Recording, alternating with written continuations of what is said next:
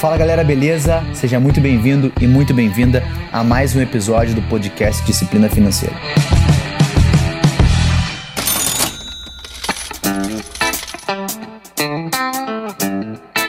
Hoje eu quero falar com vocês um pouco do que eu falei no episódio 13. Se você não viu, volta lá que tá incrível. Ali naquele episódio eu falei um pouco sobre a questão da Black Friday, sobre a questão do consumo e também dei uma ideia de 13 terceiro, o que a gente deveria fazer, a importância da utilização dele, mas confesso para vocês que acabei não sendo tão esclarecedor. O momento Black Friday tomou muito mais a atenção e a direção que aquele episódio acabou tendo. Então, por isso, hoje a gente vai falar sobre as possibilidades de utilização e além disso, isso, a gente sabe que está chegando agora aí uma data mundialmente conhecida, aonde é praticamente uma exigência social comprar presente. E é claro, nenhum problema em comprar presente. Mas de qualquer forma, eu quero deixar aqui para você algumas dicas de como você pode utilizar melhor, de como você pode economizar nesse Natal. Vambora?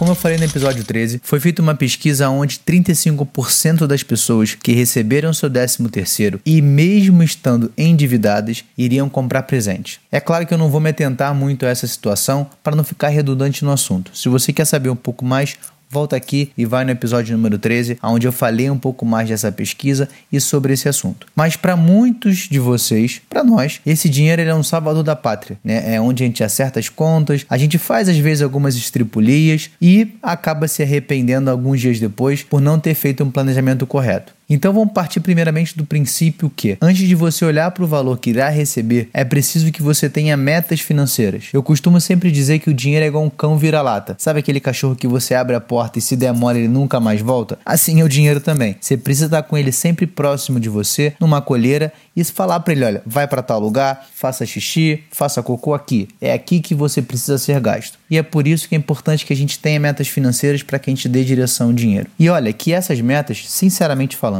ela não vai te ajudar apenas para a utilização do 13 terceiro, e sim para todos os valores que você vier a receber, seja na sua renda principal, na sua renda extra, não importa onde seja, tendo uma direção, fatalmente isso vai ajudar no teu comprometimento e no seu planejamento para com o dinheiro, tá bom? Uma forma bem simples de você estipular metas, vamos lá, vou te falar agora. Se você puder, faz agora, junto com esse episódio. Se não, você pode fazer depois. Mas a ideia é você dar o pause agora, pega uma folha e uma caneta, porque é muito simples. Até no bloco de notas do seu celular você pode fazer isso. Você vai pegar uma folha de papel, ou bloco de notas, como eu falei, e vai escrever suas prioridades. O principal ponto que você vai fazer é: você vai colocar as prioridades desde quitar uma dívida, que passe ali por fazer alguma viagem em família ou sozinho, até comprar um carro, uma casa ou até a sua aposentadoria. Tenta escrever ali pelo menos 20 itens que você julga necessário. Depois que você fez esses 20 itens, ao final você vai selecionar apenas os 5 mais importantes para esse momento de vida que você está passando. Né? É muito comum a gente ouvir que não, vamos olhar agora para daqui a 20 anos. Calma, agora eu quero que você faça para agora. O que é prioridade para você agora? Pagar uma dívida com seu banco? Comprar uma cama que a sua quebrou? Ajudar a sua família com X, Y, Z? Ou simplesmente ter que comprar um carro porque você precisa disso para o seu trabalho. Enfim, não me interessa a questão. Mas quero que você escreva as 20 prioridades e depois você vai reduzir ela para as 5. Porque aí de fato você vai centralizar o que é mais importante para o momento de vida que você está vivendo agora. Você vai pegar e você vai numerar de 1 a 5 por nível de prioridade. 1 é a sua prioridade maior, 5 é o item com menor relevância dos seus itens de prioridade. E agora feito isso, você vai saber exatamente, você vai colocar exatamente o valor que você precisa para cumprir com cada meta que você colocou.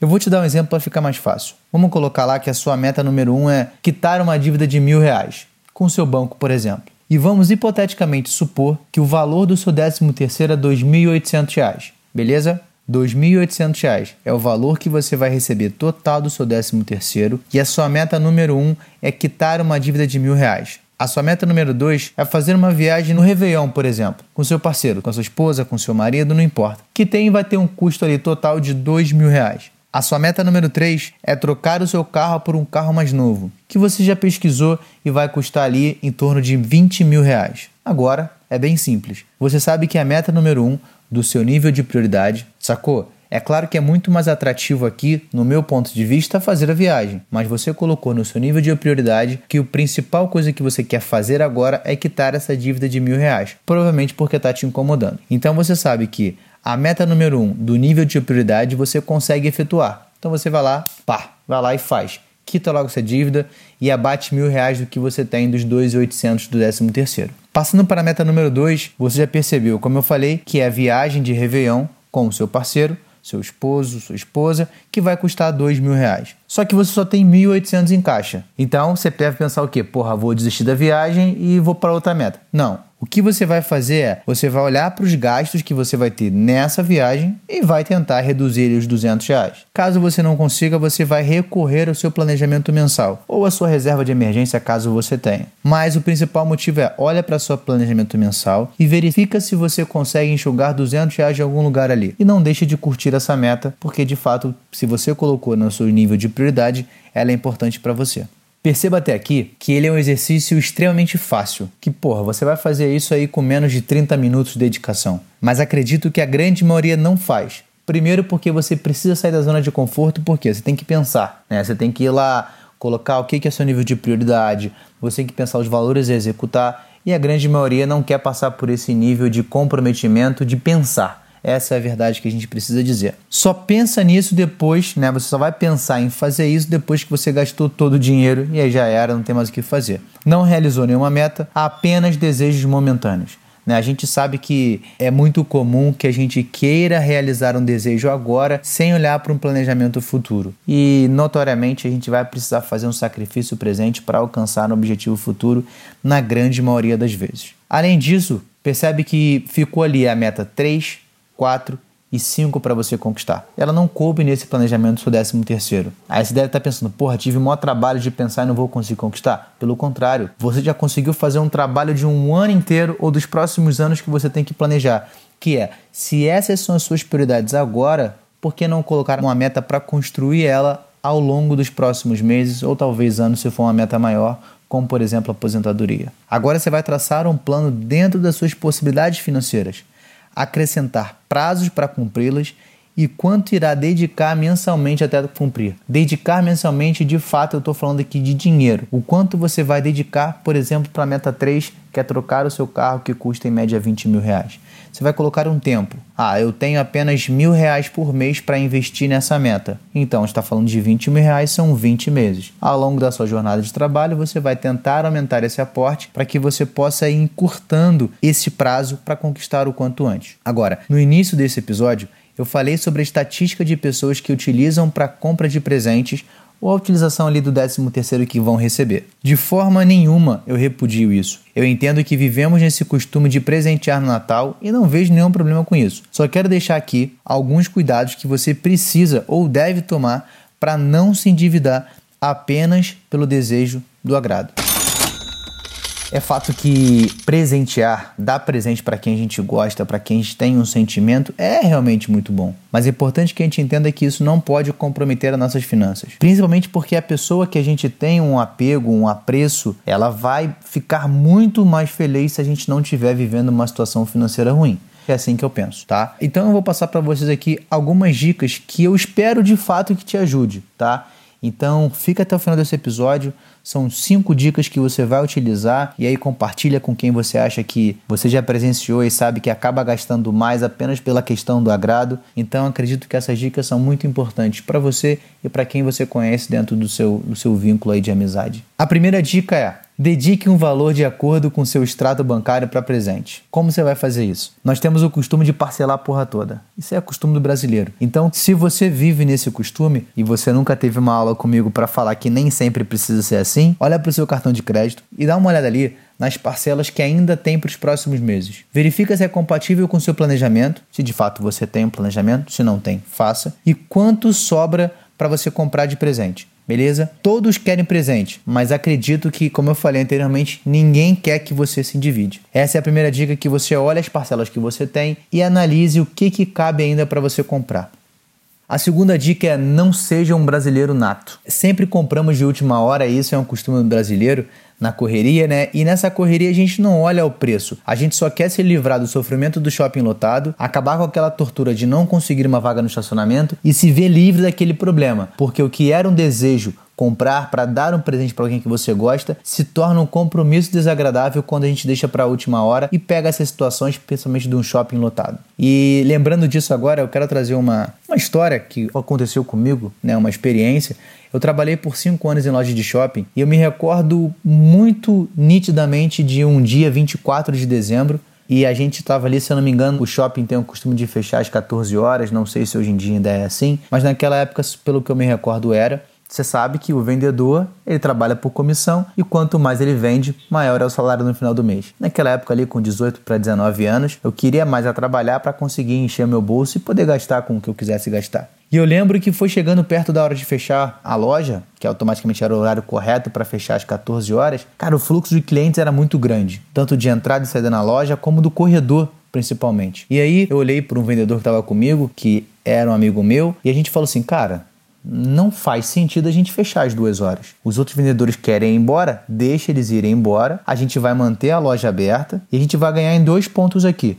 O primeiro ponto é: todas as lojas do corredor vão estar fechadas, só a gente vai estar aberto. A gente vai aproveitar dessa questão das pessoas que estão passando aqui, querem comprar um presente e precisam comprar, mas vai estar todo mundo fechado. A gente vai aproveitar esse fluxo, faz a venda, aumenta a nossa comissão e a gente passa o Natal tranquilo. Olhei para ele, olhou para mim, concordamos, claro. Liguei pro meu gerente e falei: cara, não vou fechar, o movimento tá bombando. Se você nos permitir, vamos ficar aqui até que o movimento comece a diminuir e aí tá tudo certo. Para ele, claro que aquilo era muito vantajoso, né? Uma vez que a loja faturaria mais, ele teria maior comissão, teria um ponto a mais lá com seu supervisor e a gente colocaria mais dinheiro no bolso. E aí, para reduzir um pouco aqui a história, a gente ficou acho que mais umas três horas com a loja aberta e, porra, a gente não vou lembrar aqui em valores, mas de fato a gente fez um faturamento muito acima de todas as lojas da rede que a gente trabalhava. E esse é um resumo do brasileiro que deixa para a última hora e quando você deixa para comprar na última hora, o que a gente muito presenciou ali é muito claro para mim que as pessoas entravam apenas com a simples fala: preciso comprar um presente. E a gente ali vendia na época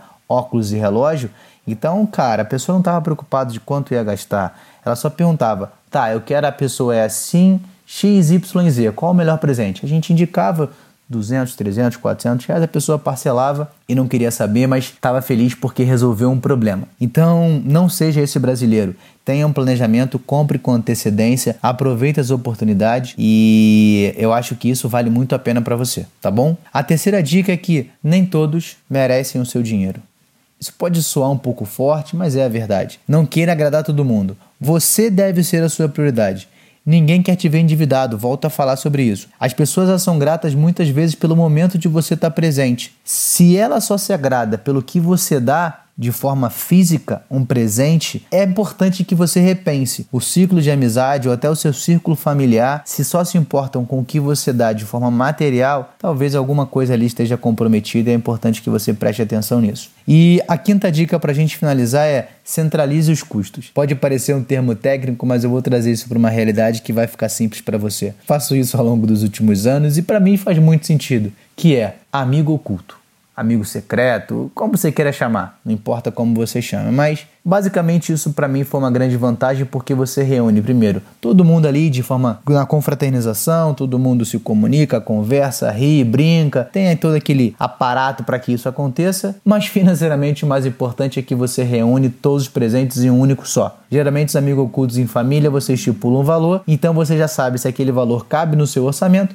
você compra só aquele presente e pronto, acabou, resolveu-se um problema que na verdade se tornou uma solução para o seu bolso. Então, essas são as, as, dicas que você pode levar em consideração. Eu acho que é importante para você. Só deixar um recado aqui final, que esse recado, na verdade, quando eu estava fazendo um planejamento, a minha esposa me cutucou e falou assim: calma aí, eu não entro no amigo oculto. Né? Então eu acho que vale a pena a gente falar. E é claro que para o marido, para a esposa, para filhos, quem tem, isso podem ser presentes à parte mas eu ainda vou do princípio que experiências muitas vezes valem mais do que apenas um presente. Então, a união, a unidade, estar próximo, ou você fazer uma experiência diferente nesse período, seja de Natal ou todos os dias, elas vão valer muito mais que um presente. Beleza? Pessoal, é isso aí. Espero que tenham curtido e a gente se vê no próximo episódio do podcast Disciplina Financeira. Espero que você tenha gostado do conteúdo. Então não deixa de seguir aqui o canal e também de me seguir lá no Instagram, arroba Rafael. Me segue por lá, deixa também suas sugestões e dúvidas. Vai ser um prazer ouvir e poder te ajudar. Toda semana vai ter um novo episódio aqui no canal. Fica ligado e até a próxima!